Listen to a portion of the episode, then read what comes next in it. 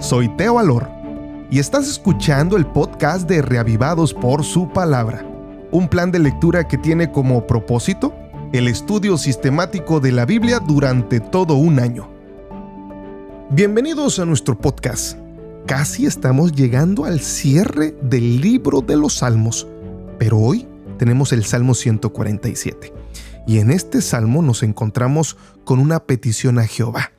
De hecho, este salmo nos dice que cantar salmos a nuestro Dios es bueno. ¿Les gustaría saber más antes de comenzar nuestro episodio?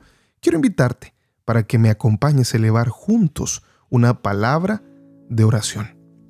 Querido Padre Celestial, gracias Señor porque tu palabra siempre es un bálsamo refrescante en nuestro diario vivir. Oramos para que tu palabra en este día nos dé consuelo y nos anime en nuestra vida. Lo pedimos en Jesús. Amén.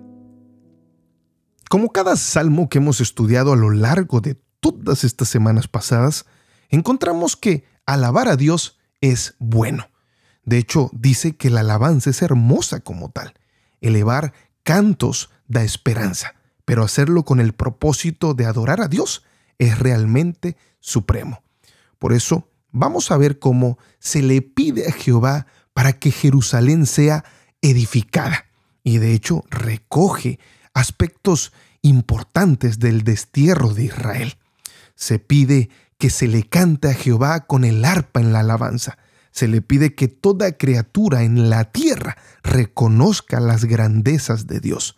A pesar de todo esto, también se le pide a Jerusalén que alabe a Jehová y que Sión alabe a su Dios perpetuamente porque ellos han hecho lo que ninguna otra nación ha cometido. Precisamente, el mayor temor de un creyente debería ser su falta de temor a Dios. La ausencia del temor a Dios, tal y como la Biblia lo describe, constituye una puerta abierta por la que se pueden introducir muchos males espirituales.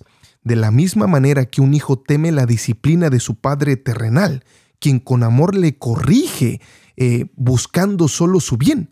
Asimismo, nosotros los creyentes debemos servir a Dios con temor, con reverencia, por el hecho simple de ser nuestro Dios.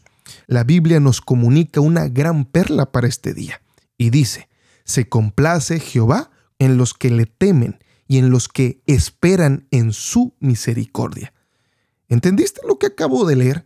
Temer al Señor es caminar reverente y ordenadamente ante los ojos de Él y no de los hombres, de tal modo que al contemplar las personas nuestro andar en la vida, puedan entender que ha sido por la gloriosa transformación que el Espíritu Santo ha realizado en nuestra vida. De esta forma reflejaremos el carácter de Cristo en nosotros. El salmista David, quien de hecho era un hombre temeroso de Dios, escribió en el Salmo 16.8, A Jehová he puesto siempre delante de mí, porque está mi diestra, no seré conmovido. ¿Escuchaste lo que acabo de decir? Noten cómo David caminaba poniendo siempre el temor de Dios delante de él, porque era movido siempre por la marcada intención de agradar a Dios en cada uno de sus actos. Caminemos con Dios cada día.